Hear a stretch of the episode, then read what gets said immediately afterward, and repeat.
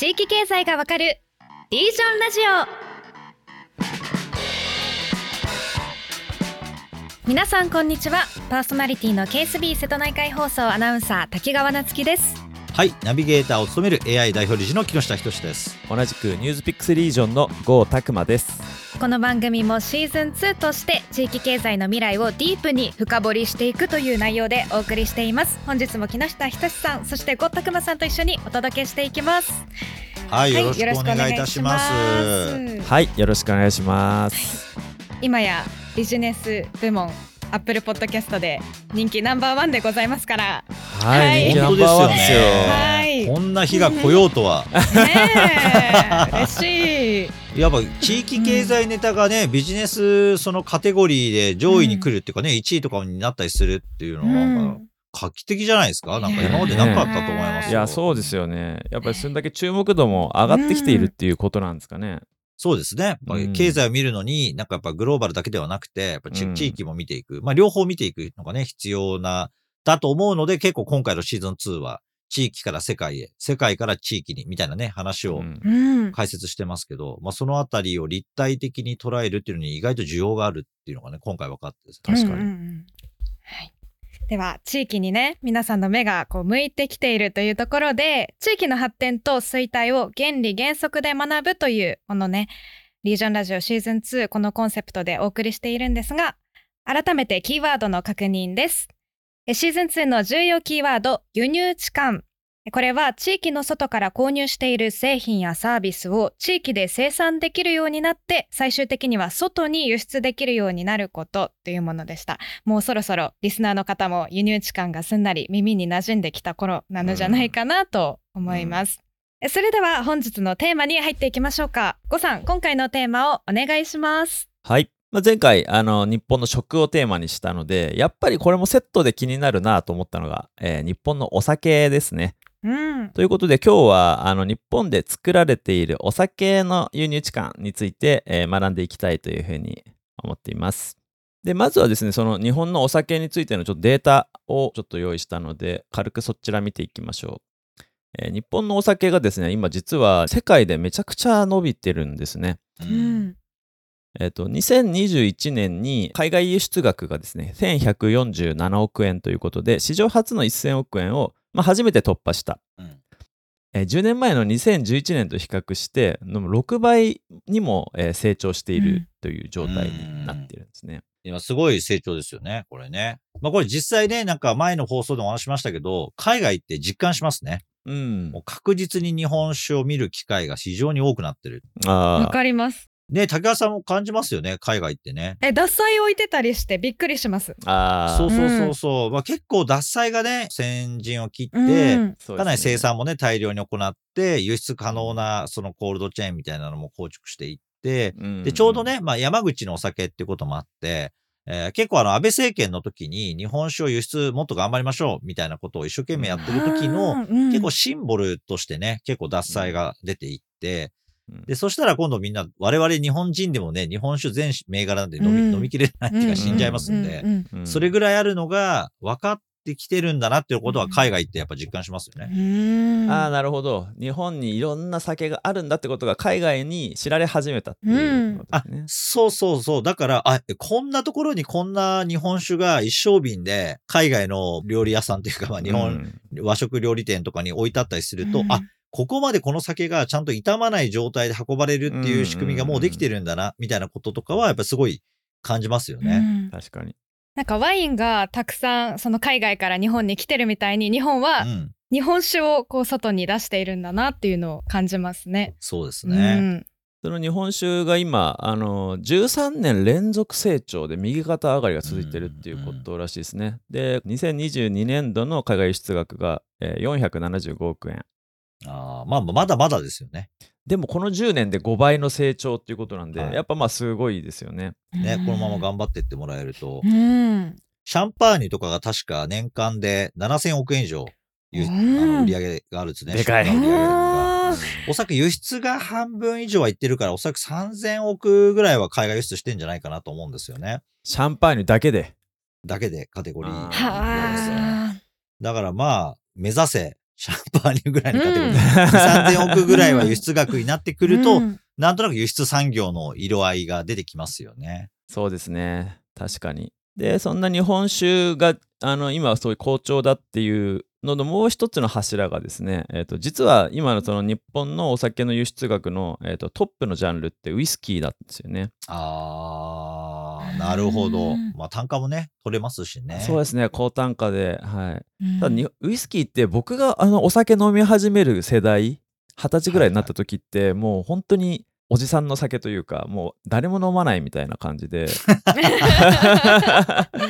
実際あの当時ビールメーカーさんとか取材してもあのウイスキーはもう全然売れてないけどあのなんとかもともとのウイスキーから始まった会社なので頑張れなきゃみたいなことをサントリーさんが言ってたりとかですねもうなんかそういう結構悲しみの部署みたいな感じだったのが、うんはいあの2010年代に入ってあのまず国内でハイボールブームで、うんまあ、ガッと復活してそうそうですね。はいね。うんハイボールはね、ウイスキーがお好きでしょう。プロモーションまたね、サントリーがやって、結構火がつきましたよね。なんかね、うん昭和のやっぱりあの、飲み方ですよね。はいはい、まあ、炭酸割りっていうのでね、ハイボールみたいな、やっぱり古いイメージをリブランディングした。そうそうそう。で、まあ、国内ではそういう感じで、あの、ちょっと復活してきたっていう中で、まあ、この5、6年ですよね、おそらく。あの、いわゆるジャパニーズウイスキーブームが、まあ、世界で、うんあの、まあ、うん大ブームみたいな感じで。はい。でも、日本のウイスキーがもう何倍ものプレミアムがついた金額で、まあ、取引されるような状態に、まあ、今なってると。うんなので、もう投資対象になってるみたいで。そうですね。値段がどんどん上がるから。そうですね。ねだからもうあの去年の夏なんですけどあのアメリカのサザビーズのオークションであのサントリーの山崎55年が、まあ、約7900万円っていう値段がついたとか、ニュースになってましたね。ははいいや、あれ、うんあの、ほら、一般で応募したやつですよね。なんか一回売り出しで。ああそうなんです何か百万かで。はいはいはい。それがあじゃあもう数が少なすぎて希少価値が上がりまくったみたいな感じなんですね。いや僕も応募したんですよ。うん。そうなん。ださすが。絶対上がるじゃんと思って、えーこんな、こんなこと、でもなんかね、作文まで要求されたんですよ、そのなんか販売。えそうそう。で、抽選販売で、あなたとなんかサントリーのその山崎についての思い出を書きなさいみたいな あってですね。はい。そう。ん。確か、それがなんか山崎すごい何年とかのやつで、一え本ー300万だったかな？なんか、うんあの300万か400万が、いや、高いんだけど、絶対それ以上になるじゃないですか。ねうん。そうですね。間違いなく。20, 20倍とかになってるわけです。こんな美味しいことはないんじゃないかっていうけど、まあ、そういう欲深い人は案の定外れまして、あの、あの、あの、全くつ、私の夢はついてたんですけど、いや、だからそれが結局オークションにも出てですね、そうなってるわけです。よ。だからそれが評価がね、上がってるし、まあ、うんレアアイテム。だからそのやっぱりもうヴィンテージを刻める原種で作るっていうのは、うんもうかなり難しくね、もう樽が限られてるんでね、なっちゃってるそうですよね。50年、5年の商品を増やすわけにはいかないから、もう圧倒的に希少価値が高いですもんね。もうこれ値段上がるしかない方向ですよね。そうなんですよ。うんまあ、むしろちょっとね、うん若干やっちまった的なところもありますよね。なんか、そこまでになると思ってなくて、確かに。もっとね、うん。出荷を早めにもっと絞るべきだったのに、やっぱりちょっと日本のやっぱり飲料メーカーって、やっぱりビールっていうのが一番カテゴリーで大きかったりするから、はい。ビールってまあ結構工業製品的な側面が強いわけですよ。うんまあ、じゃん。じゃん作れるっていうラインさえあれば。うん。だけどウイスキーって今のね、本当の話じゃないですけど、ヴィンテージっていう概念がやっぱ存在するので、そうするとヴィンテージのものは、じゃんじゃんを当然作れない。必要な時間をね、かけなきゃいけないので、うんまあ、ちょっともったいないことした気がしますよね。うんもう今はもう全然ヴィンテージ書かない、ノンヴィンテージばっかりでありましたね。あ、市場に出回ってるやつがってことですか？そうそう、もうあの、その、ヴィンテージで縛るっていうのもちょっと生産量的に難しくなっちゃってるから、ノノンヴィンテージで、まあまあ、あの、打っていくっていう形になってるんですよ、うんうんとか、もう売り方も変えていかないと、この需要に対して、もう供給が、まあ、追いついていかないっていうことなんですね。そうそう。だから簡単に言えばこのサントリー55年みたいなのが、もちろん300万、400万っていうのも安すぎるってことなんですよ。7900万オークションで作るってことはいや、。そうっすよね。でもまあすごいね、評価高くて、やっぱり、あの、台湾とかもね、ウイスキーすごい活発にやって、うんカバランってすごい有名なうんウイスキーメーカーがあってですね。暑いとこなのに作るようになって。そうそうそう。で、あそこはもう最初からヴィンテージ刻まない。うーんいや本当かそうかわかんないけど、あったかいから、樽に入れて成熟するのが早いから、はいはいはいあの、その樽臭がすぐ早くつくということで、うんヴィンテージとかいちいち言わない。うん でもただすごい品評価でめちゃめちゃ賞取ってですね。うんああ、クオリティ高いんですね。高いです高いです。あのうん地元で飲んでもそれなりに金額で、うん、で、まあ、あの、台湾の、まあ、あの、その工場も僕行ったことあるんですよ。カバランの本、あの、実際の生産工場も行ったんですけど、もともとはですね、え台湾における、いわゆる日本の UCC みたいな、缶コーヒーのメーカーの創業者の方が。はい。台湾が WTO に加盟するっていう、まあ結構最近の話なんですよ。これ20年ぐらいの話なんですけど。で要は輸出入がもっとできるようになるっていうことで、えーその方が、まあこの甘い缶コーヒーは輸出できないから、まあそんな別にそういうもんで、ええええかあの価値があるわけじゃないので。うんということで、資材をガンガン入れてですね、うん。はい、で、ウイスキーメーカーを立ち上げて、でも今やもうめちゃめちゃこれも高く評価されてるんですけど、そんな台、湾でもジャパニーズウイスキーをウイスキーとか出すバーとかに行ってですね、見るとですね、もうちょっとこれ、えー？みたいな。ちょっと日本人としてはこれ飲めないなって思う金額ですね。もう全然そんな、もうスコッチとかよりもうん全然高いです。あ正直。すごいそんなにブランド力が上がって。へえいやなんか日本酒も中国にの高級なレストランとかに行くと日本の10倍ぐらいの値段で出てたりとかもするんで、やっぱりレアなね、うん。あの、数が限られてるやつとかうは。う。ん。そう。だけど結構酒蔵で出してる時はすごい安かったですね、その金額は。うん。ですよね。特に日本酒は、うんうんそうそう。だからまだジャパニーズウイスキーの教訓を踏まえてですね、えーまあ日本酒はそん。なヴィンテージとか言わないけど、ちょっとやっぱ安すぎる部分はあると思いますよね。まああの、だいぶ高いものもみんな挑戦されてきてますけど、うん。おそらく思ってるよりもっと高い。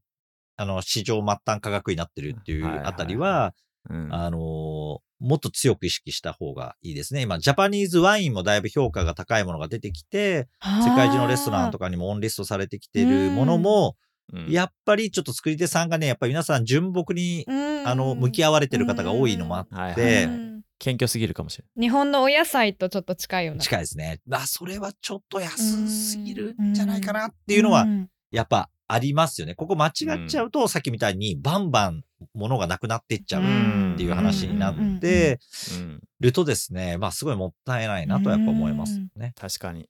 輸出はやっぱり量だけじゃなくてね、プライシングで輸出額の方をしっかりね、見ていくっていうことがすごい大切になって、だからさっきのシャンパーニュもすごい量が増えてるわけではなくて、まあちょっとずつ増えてるものの、実際の単価がやっぱ上がっていく。単価が上がってるってことですね。そう、うんまあ、ブルゴーニュなんかね、典型例ですけど、まあ、そういうワインなんか、もう生産量は増やさないで、えー評価を上げて、みんなが飲みたいっていう環境を作った上で、値段を上げていくっていう方向に、まあう、ん。当然ずっと来ているっていう意味では、主販系はそっちに行かないと、まあ、量の競争にね、えーなってしまうと、ちょっとね、まあ、あの、ケミカル型で作るお酒とはまたちょっとね、違いますから、そのあたりは結構ね、要注意です。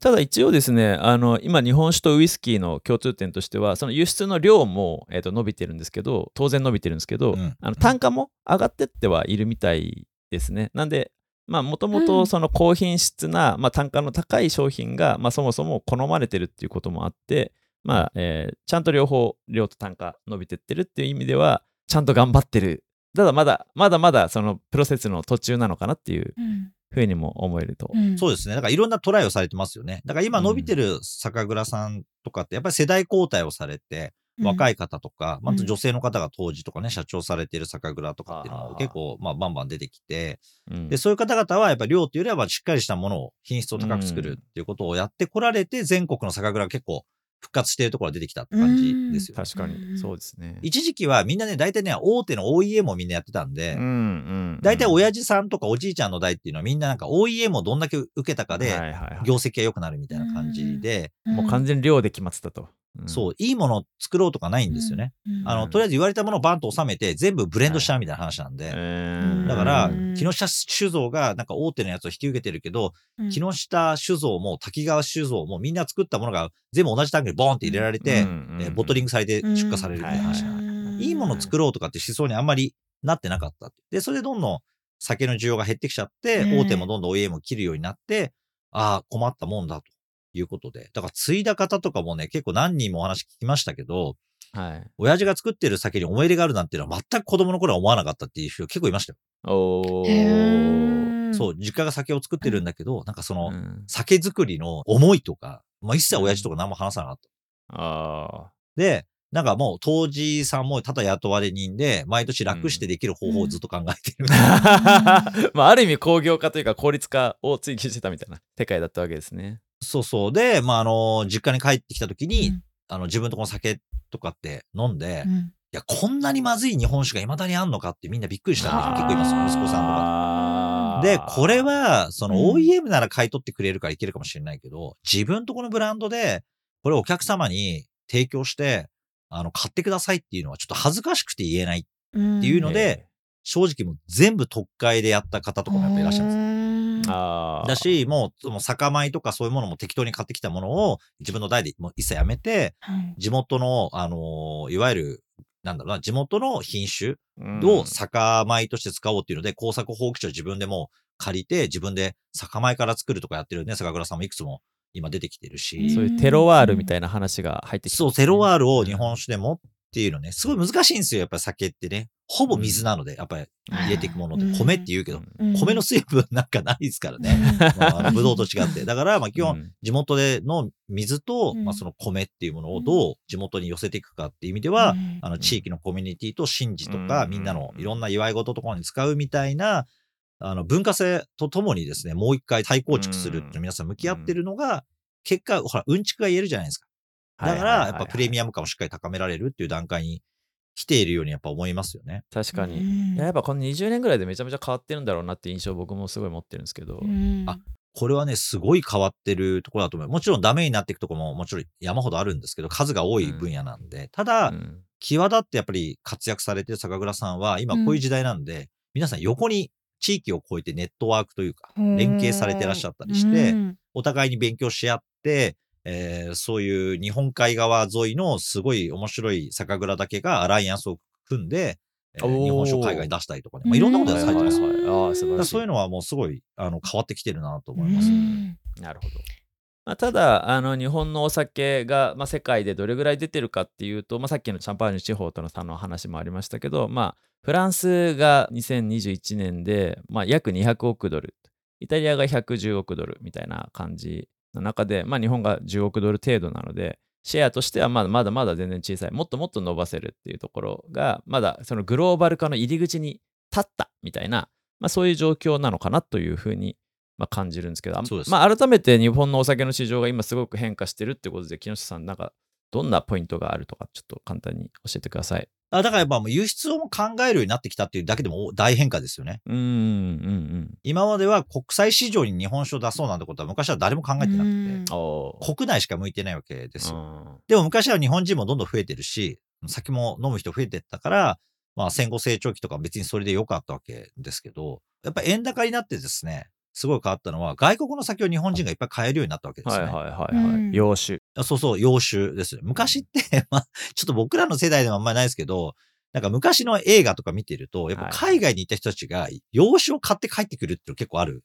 ブランデーとか買って帰ってくるイメージありますよ。ありますよね。はいだからそうすると、まあやっぱり昔はやっぱなかなか買えないもの、洋酒イコール金持ちが、なんか家の棚に飾ってあって。なんかほら、あの、お前飲めよみたいな、そうまさにブランデー、石原裕次郎がクラッシュアイス。そういうね、もうあの、今、裕次郎亡くなってるから、裕太郎がモノマネでやってるぐらいの世界ですけど、まあ、ああいうイメージですよね。だけど、だからまあ逆に日本酒の人はどんどん壊れていったんですね。もう他のお酒あるじゃん。ん。話うん。で、まあまあ、ワインなんか昔日本人飲まなかったけど、バブル前ぐらいからみんながやっぱり、うん。例えばね、イタリア料理店がね、はい炒めし屋とかって言って出てきて、っていうことはイコールイタリアのワインもみんな飲むようになっていくし、フレンチも出てきたから、あの、フランスのワインを飲むようにうん。なっていくっていうので、うん。まあやっぱりなかなか日本酒がですね、積極的には選ばれなくなって、で、社用産業化して、さっきみたいに適当にやってても量がはけたからよかったねっていうとこがみんなやばくなったところに世代交代が起きてきて、うんそこがもう海外に向けて売るんだとか、独自のその先ほどテロワールをどう発揮するかとか、あとまあ技術移転ですよね。全然今とは違う日本酒の作り方を入れようっていう。うん。まああの有名なのはうん富山県の増田酒造っていうね、酒蔵が、あの、もともとドンペリの醸造最高責任者の方を、うん。まあ、誘致して、その人が言う通りに醸造所もね、うん。え熊健吾設計で作ってる。んですよへー すごい。行ってきましたそう、ね出してる、まあ、岩っていうね、有名な日本酒があるんですよ。で、これなんかは、あの、アッサンブラージュっていう、その混ぜる、えー工程を日本酒に入れるっていうことで、あの、シャンパーニュってあの、各畑ごとの、あの、作った、えーまあ、そのワインの原料ですよね。を各タンクごとでバーッと入れて、それをどうブレンドするかっていうのを、その醸造責任者が、そのテイスティングを全部やって、今年はなんかうん。1番と5番と8番の樽を、あの、使って、例えばそのドンペリを作るとか決めるわけですよ。ね。で、他の、じゃあ、樽どうするんですかって言ったら、それは、なんか2番手、3番手の会社とかに売るらしいんですよ。ああ、そうなんだ。うちでは使わないけど、だけど、まあスタートアップみたいなのがいっぱいいるんで、スタートアップシャンパーニュメゾンみたいなのがあるんですよ。そういうところに、そこは畑とかを抑えられないから、うん。そういう樽を買ってきて、うん。だけど自分なりのその味の出し方をするみたいな。で、そういう市場になってるでも日本酒って普通は、まあそこの米が決まってて、水が決まってて、やり方決まってて、このブランドっていう話なのを、この岩はですね、うん。その違う畑の米と水みたいなのを組み合わせて樽を分けてですね、それをテイスティングしたのをブレンドして、その温度変化で味わいが変わる日本酒っていうのを一応目指してる。あーまさにドンペリスタイルをとってやられてる。そううーん。だから一本をゆっくり、うん。例えばお寿司を食べながら飲んでいくと、冒頭と中盤と後半で、うん。あの味わいが変わっていくっていう、おしそうゃれいうやり方を。で、ちょっとおしゃれでしょ。ううまいなと思いますよね。はい。だこういうのをやっぱりこのマス、うん。マス、あの、うん。マスイズミっていうね、あの、先のブランド有名なこのマスダ酒造のマスダさんという方が、まあ、すごいね、やっぱもう、あの、いろんな機会でちょっと拝見をするんですけど、うん。別に私うん、すごい仲いい方だけど、それは上の方でやらっしゃるんであれなんですけど、いや、まあね、おしゃれな方ですよ。なんかもうブイブイな感じなんですけど、でもそういう地方の名士が、やっぱそういう技術導入を図りながら、リニューアルをして、うんまあ国内、海外市場にうんなんか非常にあの中国とかでも非常に人気らしいです。っていうのを出していくっていうのは、いわばもう完全にね、国内でどうこうっていう話では、あの、日本酒がなくなってきてるっていう証拠じゃないかなと思いますね。すごいですよね商品もめちゃめちゃ変わってるけどその取り巻く環境が本当にその国内からグローバルへ行かざるを得ないというかある意味で、そうですね。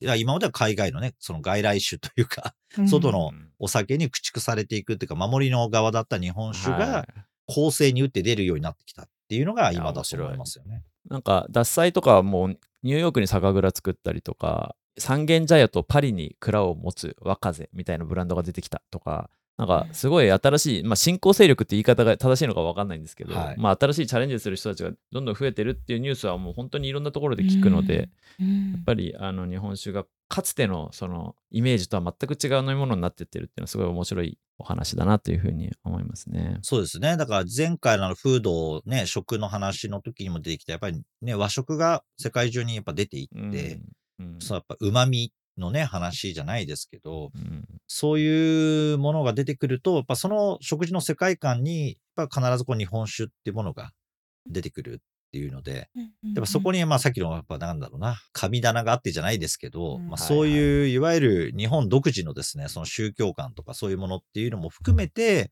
やっぱりフランスとかでは非常に受けるみたい。ですよね。うん。その単になんか美味しいお酒を作りましたとかではない、うん。あの、要素ですよね。もう含めて、まあ伝えられるコミュニケーションできる人材が増えてきたってことも大きいんじゃないかなと思いますよ。確かに文化の関心がちゃんとあるからこその、まあ、付加価値であるっていうことなんですね。お酒のこう海外にどんどん出していくっていうのはこう進んでますけどそのこう理由の一つとしてはこう日本の中であまり飲まれなくなってるっていうのもちょっとあるのかなと思っててそうですね。うん。なんか私の周りの友達でもこう結構 はい。どうですか？もうお酒はいいかなというかこうガブガブ飲むっていうよりかはちょっとちびちびっと こうまあそれこそノミニケーションじゃないですけど飲むために飲むんじゃなくて会話をするためにちょっと飲むみたいな。いや、まあそれはまあ確実に変わってますよね。いや、僕らより上の人たちとかも、もう、暴飲暴食ですよね。うんちょっと変化してますね。はい、我々のもう今 40代とかでも、もう、その当時の話を聞いたら、全然飲まない。うんですよねどんどん、まあなんか、まっとうになってると思います。うんうん おそらく竹谷さんの年代より僕らの方が、ちょっと学生時代とか飲みすぎなんかもう、なんか飲んでばっかりいるみたいな話になってたけど社会問題になってましたからね。学そうそうそうそう。うんなんかほら、ね、もう鬼の首取ったみたいな感じでね、えー。誰が一番飲めるかみたいな、うん。なんか戦いをするみたいなね、うん。そういう世界はもうないじニューゃない。ですか。スで見てた世界は 成熟したと思いますね。成熟したまあだからまあ国内でみんながね、そのガバガバ飲むように、二重ですよね。まず若い人の数が減っている。で、かつガバガバ飲まないっってていうことで、昔は、まあ段階の世代なんかは、人数が多くて、で、なんか子供の頃貧乏だったから、もうなんかもう親の仇取るかのようにですね、ガバガバ飲む競争みたいなのあって、俺の酒飲めねえのかみたいな話が、なんかオラオラオラみたいなやってるんで、だからもう4倍、うん5倍で飲む感じですよね。うん一世代で。もう人数も多いし、すごい飲むからうん。量も多いから。だけ、ど、まあ今は人数も減って、うん。もう生まれた時から別にね、お酒がないとかっていう時代じゃないわけですよ。うん段階でやっぱ戦後世代なんで、うんあの、彼らが子供の頃は親父とかも含めて、そんないい酒なんか誰も飲んでない。確かに確かに。うんはい。まあ、焼酎とかでもね、本当ちょっと危険な、ちょっと度数異常に高いやつとかね、今回のね、なんかあのコロナの時に手のね、消毒に使うようなやつね、まあ、そういう噂が流れるぐらいの、そうそう。だからまあ、まあ、とりあえずなんか飲めることイコールやっぱ豊かになった、幸せになったっていう価値観だったのが、うん。もうどんどんね、飲むのは別に飲めるよね。だけどまあね、ちょっと違う方向で豊かさを感じるっていう時代に変わったっていうのはまああるので、まあだから国内だけ見てるとなかなか大きい図体のね、やっぱ飲料メーカーとかっていうのはやっぱ生き残れないので、まあ外も見なきゃいけないようになってきてるし、地元のローカルの会社も一緒ですよね。今までのその大きな会社から受託をして作ってるっていうのはどんどん切られちゃうので、うん。数がいらないから。うん。そうするとやっぱ少量でいい品質のものをうん。自ら出していくっていう商売に皆さん向き合うようになられたっていうことが、うん。やっぱまあ逆に言えば地域自体にとってはすごいプラスに、うん。あのうん機能してると思いますよね。うん。うん。ただあれですよね。やっぱり今ちょっと話出ましたけどやっぱ国内で一番飲まれてるお酒ってやっぱりまだまだビールでこのビールってお酒はまあ当然ですけどもともと日本にはなかったんで輸入置換が起きた商品だはい。ということだと思うんで、まあ、ちょっともうビールについてはもう少し掘っていきたいなと思うんですけれども、はい。まあビビールはね、やっぱ大衆酒うん。なので、うん。まあ当時輸入するの難しかったと思うんですね。あの明治時代とかになってくると。まあ、ビールって意外とあれ鮮度がすごい重要な飲み物確かに、で、うん。だからまあ国内で醸造設備を作っていこうっていう話になったっていう。うんまあ主犯ってやっぱそういう意味では国家にとってはすごい重要なね、酒税があるように。そうですね、まあ、そこしか抑えていくっていうことが、うん。まああの優先されたんでしょうね、やっぱはい。じゃあその辺はじゃあちょっとうん。次回また深く掘っていきたいなと、り。そうですね。これビールね。まあうん。まあ、実際にビールに関連する、うん。なんかそういう先ほど酒税とかの関係っていうのもですね、うん。結構今劇的に変わってきてるんですよ、また。そうだこれもちょっと次回に触れたい、そうですね。またビビール税がちょっと減税されるんですよね。あの発泡酒とかねうん。第3のビールが上がってくるんですよ。うん。で大体一緒になるんですビール、うん。どんどんこれ変更がなされていくっていうのがあって、大衆酒の戦いですね。だからこの辺りはね変化が出てきてまあ、ねあの銘柄もねどんどんいろんなものが出てきてますから、うんこの辺りっていうのを見るだけでも、まあ、結構ね面白いと思いますね、はい。ではちょうどお時間となりましたのでこのお話の続きは次回ということでリージョンラジオ本日はここまでとなります。最後まで聞いてくださったリスナーの皆さん本日もありがとうございました。ありがとうございました。ありがとうございました。えおしまいに番組からお知らせですニュースピックスリージョンではアプリ上で地域経済に関するさまざまなコンテンツを配信しています。また番組へのご意見ご感想をお待ちしています。ぜひハッシュタグリージョンラジオでツイートいただけると嬉しいです。次回も地域経済の未来についてディープに学んでいきます。またお会いしましょう。